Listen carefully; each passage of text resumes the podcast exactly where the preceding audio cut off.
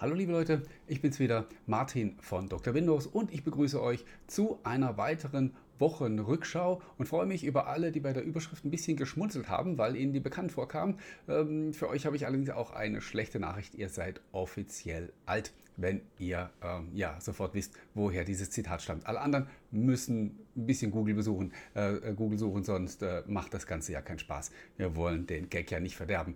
Äh, wir haben sehr viele Themen heute zu besprechen. Ähm, es gibt Neues zum Thema Cloud Gaming. Äh, wir haben das neue Outlook für Windows zum ersten Mal gesehen. Es gab eine neue Insider-Version von Windows 11. Die HoloLens hat ein Lebenszeichen gesendet und Microsoft hat ein uraltes Programm äh, ja, wiederbelebt und unter Open Source gestellt. Und last but not least sprechen wir dann über das Thema, das äh, der heutigen Folge ihre Überschrift spendiert hat.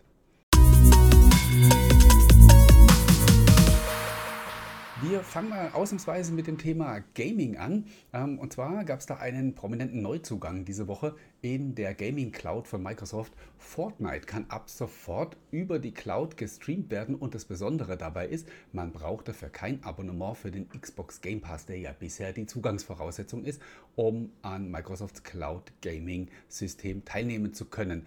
Ähm, das ist in mehrerlei Hinsicht interessant, weil Microsoft auch gesagt hat, sie möchten in Zukunft noch weitere Free-to-Play-Games in dieses Cloud-Streaming reinbringen, sodass man quasi komplett kostenlos über die Cloud diese Spiele spielen kann und auch keinerlei leistungsfähige Hardware benötigt, weil die äh, Rechenleistung kommt ja aus der Cloud. Hm, der Hintergedanke natürlich davon ist völlig klar, man möchte auf diese Art und Weise Kundschaft anlocken und sie dann früher oder später natürlich in das kostenpflichtige äh, Abonnement des Xbox Game Pass einladen. Ja, ähm, die zweite Besonderheit an dieser Geschichte ist, dass ähm, Apple ja mit Epic Games äh, in Clinch liegt, weil die Fortnite aus dem Store geschmissen haben. Da kabbeln sich die beiden gerade vor Gericht.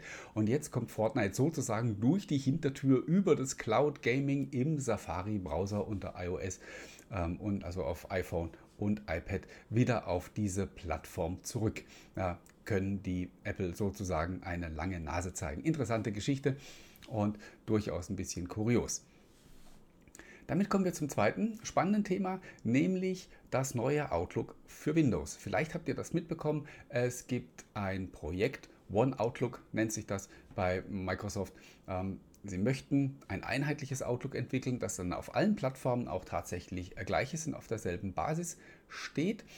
Und da gab es erste Bilder in dieser Woche zu sehen, selbstverständlich geleakt, alles höchst inoffiziell. Ich muss noch dazu sagen, es ist gerade Freitagnachmittag. Vielleicht kommt am späten Freitagnachmittag noch eine offizielle Ankündigung. Die hat es dann hier jetzt nicht mehr in dieses Video geschafft, weil Microsoft macht sowas manchmal. Wenn Sachen geleakt werden, dann schieben sie einfach schnell die vorbereitete offizielle Ankündigung hinterher. Ähm, deswegen, wie gesagt, möglicherweise ist es gar nicht mehr so aktuell, was ich euch jetzt äh, hier an der Stelle erzähle.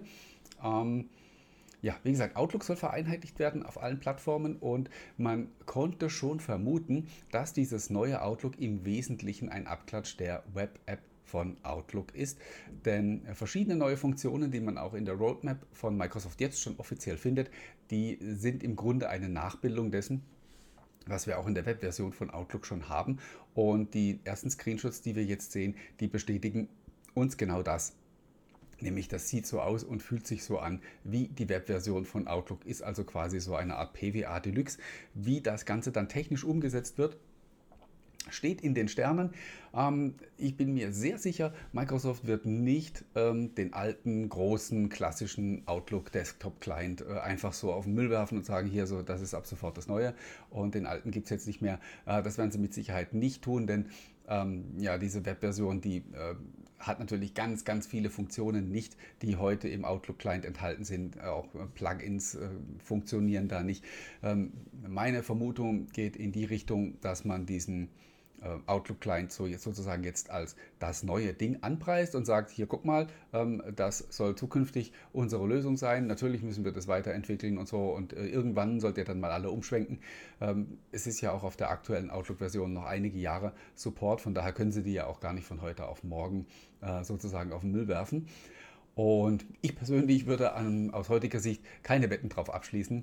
Ähm, welche Version am Ende gewinnt, denn ich kann mir nicht vorstellen, dass äh, diese so radikal andere äh, Version von Outlook besonders gut ankommt, vor allen Dingen nicht bei den Firmenkunden. Und ähm, Geschichte wiederholt sich manchmal. Wir haben es damals bei OneNote erlebt. Äh, da hat Microsoft auch zuerst gesagt, hey, der alte Desktop-Client, der ist jetzt tot. Wir haben jetzt die schöne äh, Universal App für Windows 10 und die nutzt ihr in Zukunft alle. Und den Desktop-Client, den beerdigen wir irgendwann. Und mh, hm, haben die Leute nicht mitgespielt. Und jetzt äh, ist die Universal App tot und der Desktop-Client ist wieder das Maß aller Dinge. Und ich persönlich würde nicht darauf wetten, ähm, dass es diesmal anders kommt. Also mm, ich bin da sehr gespannt, wie es an der Stelle weitergeht. Dann gucken wir auf Windows 11 und die Insider-Version. Ihr wisst, es gibt die, dieses, dieses Jahr im Herbst mutmaßlich ein Update für Windows 11, das dann die Version 22H2 die Versionsnummer 22H2 tragen wird. Dieses Update ist momentan in der Finalisierung und deswegen passiert in den Insider-Versionen nicht mehr allzu viel. Es gab in dieser Woche einen neuen Bild und da waren hauptsächlich Fehlerbehebungen drin. Ähm, interessant ist, dass äh, die wenigen Änderungen, die Microsoft an der Taskleiste gemacht hat, die ja immer noch so ein bisschen sehr kontrovers diskutiert wird von den Windows 11 Nutzern, ähm, die haben sie wieder zurückgerollt. Es gab eine für Tablets optimierte Darstellung der Taskleiste, haben sie wieder ausgebaut und es gab eine Änderung im Bereich, äh, im Infobereich unten rechts, wo die kleinen Icons sitzen. Ähm, das wollte man auch ein bisschen umbauen, haben die Leute auch gesagt, oh, nee, nee, gefällt uns nicht, also auch wieder raus damit. Das heißt, es bleibt in der Taskleiste eigentlich mm, in der neuen Windows 11 Version alles so, wie es war. Äh, wer damit schon zufrieden war, alles gut. Äh, wer das weniger gemocht hat, ja, äh, Pech. Ähm, müssen wir weiter warten, bis es da noch Erweiterungen an der Taskleiste gibt. Eine spannende Neuerung, finde ich, äh, ist die Controller-Bar oder Controller-Leiste, ich habe das einfach mal frei übersetzt, die man auch mit den Windows-Insidern testet. Und zwar, äh, wenn ihr den Button auf eurem Xbox-Controller drückt, vorausgesetzt natürlich, er ist mit eurem Windows 11 PC verbunden, ähm, das scheint oben im Bildschirm eine Leiste, die zeigt euch die drei zuletzt gestarteten Spiele an. Und ähm, dann ist da so ein kleiner Trennstrich und rechts davon ist, ähm, sind dann Launcher wie zum Beispiel der von EA oder Steam, äh, die ihr dann auch von da aus starten könnt. Ähm, ist so ein kleines bisschen Xbox-Feeling dann am PC, weil man ja die Maus nicht mehr in die Hand nehmen muss, um ein Spiel zu starten. Und äh, ich persönlich hatte an der Stelle gleich so den Gedanken, wieso bringt Microsoft nicht einfach ähm, das Xbox-Dashboard auf Windows und äh, macht das komplett mit dem Controller bedienbar. Alles rein, was mit Spielen zu tun hat. Und dann hätte man so ein bisschen Konsolenfeeling am PC. Weiß natürlich nicht. Äh, man kann sich ja immer alles wünschen. Wie leicht oder schwer das umzusetzen ist, keine Ahnung. Ich bin ja kein Entwickler. Aber diese Controllerleiste, finde ich, ist eine hübsche neue Idee. Ist natürlich alles noch in einer sehr frühen Vorschau. Verschiedene Spiele funktionieren nicht. Das heißt, sie tauchen da einfach nicht auf in der Leiste. Aber das Ganze ist ja auch erst in der Entwicklung. Und wie gesagt, ist ja auch erstmal im Insider-Stadium, ähm, ist eine Unterfunktion der Gamebar sozusagen. Ähm, wenn ihr, habe ich vergessen vorhin zu erwähnen, neben den Spiele-Icons ist dann äh, ganz links noch so ein kleines Häuschen. Wenn man da drauf klickt, dann startet die Gamebar, wie ihr sie von äh, Windows kennt. Und das Ganze äh, verhält sich dann in Spielen äh, auch nicht anders als bisher. Bisher ist es ja auch so, wenn ihr ein Spiel spielt mit dem Xbox-Controller und den Xbox-Button drückt, dann geht die Gamebar auf und das bleibt auch in Zukunft genauso gleich. Gut, dann kommen wir zum nächsten Thema und zwar zur HoloLens. Von der haben wir in letzter Zeit nicht allzu viel Gutes gehört, beziehungsweise man hat verschiedene äh, Gerüchte vernommen, ähm, dass da die Leute davonlaufen in der Abteilung, dass man da innerlich zerstritten ist, weil man nicht so richtig sich einig darüber ist, wie die zukünftige Strategie überhaupt äh, bei der HoloLens aussehen soll. Und ähm, da wurde diese Woche ein Blogpost rausgehauen, der für mich auch so ein bisschen dazu gedacht war, einfach ein Lebenszeichen zu senden, zu sagen, hey, die HoloLens gibt es noch und wir machen immer noch coole Projekte. Und zwar hat man hier berichtet über eine Kooperation, die man mit äh, VW gemacht hat. Moving Platform heißt die Technologie, die da entstanden ist. Äh, und zwar hat VW vor ein paar Jahren schon mal mit der HoloLens experimentiert im Auto und haben äh, festgestellt, also in ihren selbstfahrenden äh, Autos, und haben dabei festgestellt, dass die HoloLens im Auto eben nicht funktioniert, weil sich die Umgebung eben dynamisch verändert und ähm, dementsprechend diese Augmented Reality Funktion ständig ihre Ankerpunkte verliert und sich neu suchen muss und dann eben keine besondere Performance mehr hat. Und ähm, damit sind sie an Microsoft rangetreten, haben gesagt, das gefällt uns gar nicht, was ihr da habt. Und Microsoft hat dann eben an der Stelle weiterentwickelt und hat diese Plattform, äh, diese Moving Platform Technologie entwickelt, die jetzt eben dafür sorgen soll, dass man eine HoloLens auch im Auto äh, tragen kann. Warum sollte man das tun, werdet ihr euch fragen, frage ich mich persönlich auch. Ähm, das Fallbeispiel, das man an der Stelle gezeigt hat, war quasi ein Heads-Up-Display. Also die Dinge, die es heute schon teilweise gibt. VW hat es ja in seinen Fahrzeugen schon drin, dass man so ein, so ein holographisches, teilholographisches äh, Heads-Up-Display hat, also ähm, Informationen, die da in die Windschutzscheibe projiziert werden. Ähm, das könnte man dann eben über die HoloLens ähm, abbilden. Auch da könnt ihr wieder fragen, warum sollte man das tun? Fragt mich was leichteres. Ähm, eine Idee, die ich haben könnte, ist, dass man vielleicht äh, bei den Autoherstellern darüber nachdenkt, dass man seinen Kunden diese passende Brille dazu mitverkauft und die sie dann halt eben auch für andere Dinge nutzen können, was wiederum den Herstellern es ermöglicht, ähm, den Kunden Dinge zu verkaufen, die mit dem Auto gar nichts zu tun haben. Aber das ist einfach nur eine Spielerei. Wie gesagt, ich ähm, denke, das war in erster Linie dazu gedacht, einfach auch mal ein Lebenszeichen zu senden und zu zeigen, hey, die HoloLens ist noch da. Und das Interessante war auch, dass man zum ersten Mal seit Jahren, ich weiß gar nicht wann zuletzt, ein äh, Beispiel gezeigt worden ist, in dem ein gewöhnlicher Endnutzer die HoloLens aufhatte. Äh, das gab es seit Jahren nicht mehr zu sehen. Man hat immer nur äh, Fallbeispiele gezeigt aus der Industrie, Wartungstechniken und was weiß ich. Und ähm, das war auch wahrscheinlich ein Signal zu sagen, hey, wir gucken auch nach wie vor ähm, in die Richtung und wollen, dass irgendwann diese Technologie, an der wir da seit Jahren arbeiten, dann auch mal von regulären Consumern genutzt wird. Aber das wird sicherlich noch eine ganze Weile dauern.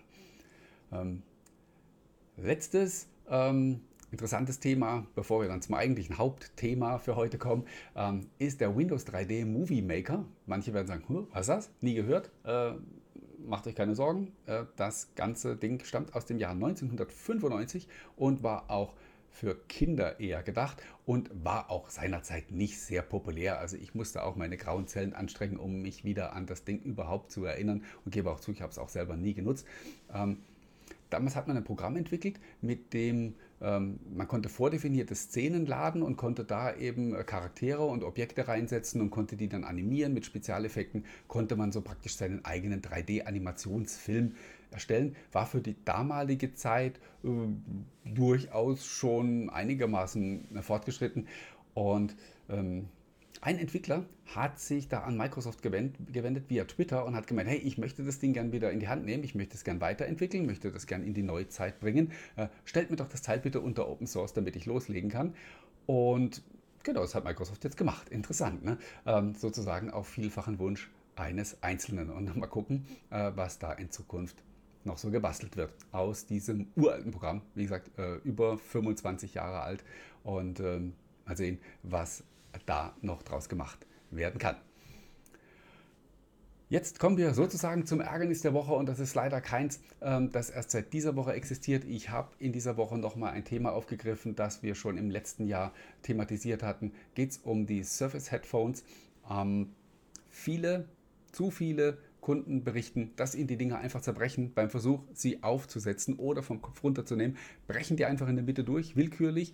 Ähm, wenn das ein oder zwei Leuten passiert, dann kann man sagen, naja gut, pass halt ein bisschen auf, reiß nicht so an den Dingern rum. Aber es sind inzwischen so viele Fälle, ähm, dass man wirklich davon ausgehen kann, dass es sich hier um eine Schwachstelle handelt, ähm, die Microsoft leider nicht als solche anerkennt und dementsprechend haben die Leute Probleme, sich an den Support zu wenden und dort einen Austausch zu bekommen. Man äh, bietet den Leuten da immer nur einen kostenpflichtigen Austausch an für rund 175 Euro, was völliger Quatsch ist, weil die erste Generation der Surface Headphones äh, ist jetzt schon billiger, wenn man sie neu im Laden kauft. Hm. Das Problem ist aber weniger, und was mich so geärgert hat, weniger dieses ähm, offensichtlich mangelhafte Produkt, sondern vielmehr, äh, da hat sich ein Leser an mich gewendet und hat äh, mir da sein Leid geklagt. Vielmehr ärgert mich, wie Microsoft mit seinen Kunden umgeht und insbesondere mit den Privatkunden. Man ist ich weiß gar nicht, wie ich das diplomatisch ausdrucken soll. Ähm, wenn man ein Problem hat mit einem Microsoft-Produkt als Endkunde und man braucht da Hilfe, ist man mächtig aufgeschmissen, denn es ist fast unmöglich, einen Ansprechpartner in irgendeiner Form zu finden. Äh, es gibt Kontaktformulare, man kann anrufen, man kann äh, sich dann einen Rückruf sozusagen ähm, bestellen, der dann allerdings nie kommt, wie unser Leser auch in dieser Woche feststellen äh, musste. Wie gesagt, man schlägt sich mit Kontaktformularen rum. Wenn man mal tatsächlich jemanden ans Telefon bekommt, dann sprechen die in den seltensten Fällen Deutsch. Und man muss ja mal aufpassen, wenn man sowas kritisiert, dann äh, nicht, dass man da plötzlich gleich als Rassist dasteht. Ähm, das ist völliger Quatsch. Aber wenn ich ein Problem habe mit einem Produkt und ich möchte es jemandem erklären, dann kann ich das halt nun mal am besten in meiner Muttersprache und dann sollte ich erwarten, dass der auf der anderen Seite eben auch mein Problem versteht und mir dann helfen kann. Und äh, das ist alles, wie gesagt, bei dem Microsoft Endkundensupport nicht gegeben. Und äh, ich habe da selber einen fürchterlichen Fall gehabt. Vor, im letzten Jahr war das, habe ich ein Surface Laptop gekauft, habe es dann wieder zurückgegeben, habe mein Geld nicht mehr bekommen, habe dann an den Microsoft Support geschrieben, habe um die Erstattung gebeten, keine Antwort, äh, Leute am Telefon gehabt, die nicht verstanden haben, worum es geht. Und ähm, weil es nicht schon ärgerlich genug war, äh, hatte ich eines Tages plötzlich eine nette Dame an der, äh, an der Strippe, die äh, ja, mich freundlich begrüßt hat, in einwandfreiem Deutsch, äh, sofort äh, verstanden hat, worum es geht und sagt, oh, das tut mir leid und ich werde mich gleich darum kümmern und ähm, Sie werden die Erstattung unverzüglich erhalten. Geben Sie mir doch mal bitte Ihre Bestellnummer und dann sage ich dir die Bestellnummer und dann sagt die, oh, ähm, ich sehe gerade, ähm, Sie sind ja Privatkunde. In diesem Sinne, auf Wiedersehen. Ähm, ganz so krass hat sie es nicht gemacht, aber äh, ich wurde höflich, aber bestimmt aus der Leitung gedrängt, stand wieder äh, am Anfang und äh, bin letztlich nur über persönliche Beziehungen, äh, die ein normaler Endkunde nicht hat, ähm, dann tatsächlich wieder an meine Kohle gekommen und ähm, ja, das, das passt einfach alles ins Bild. Man hört einfach nur Beschwerden, wenn die Leute mit dem Privatkundensupport von Microsoft zu tun haben. Und ähm, das ist ein Ding, das geht einfach nicht. Also es ist ja nicht ungewöhnlich. Also viele Firmen haben getrennte Supportkanäle für ähm, Firmen und äh, Privatkunden. Achso, das habe ich vorhin gar, gar nicht zu erwähnen. Als besagte freundliche Dame war vom Firmenkundensupport, wie sie mir dann erklärt hat, und deswegen durfte sie nichts für mich tun. Also wie gesagt, das ist nicht ungewöhnlich, dass es ähm, da Unterschiede gibt. Äh, aber so krass wie bei Microsoft ist mir das noch nie aufgefallen und man äh, das hat halt auch was mit Wertschätzung zu tun. Man fühlt sich halt wirklich quasi lästig als Privatkunde und denkt sich, naja, gehe ich halt am besten woanders hin. Und ähm, ich habe mich da so geärgert in dieser Woche drüber, dass ich, äh, während ich den Artikel darüber geschrieben habe, wirklich so ein bisschen ähm, in Rage geraten bin und am Ende mich gefragt habe, warum hat Microsoft überhaupt ein, ein, ein Kundengeschäft? Das Geld brauchen sie nicht wirklich. Also die Milliarden verdienen sie woanders.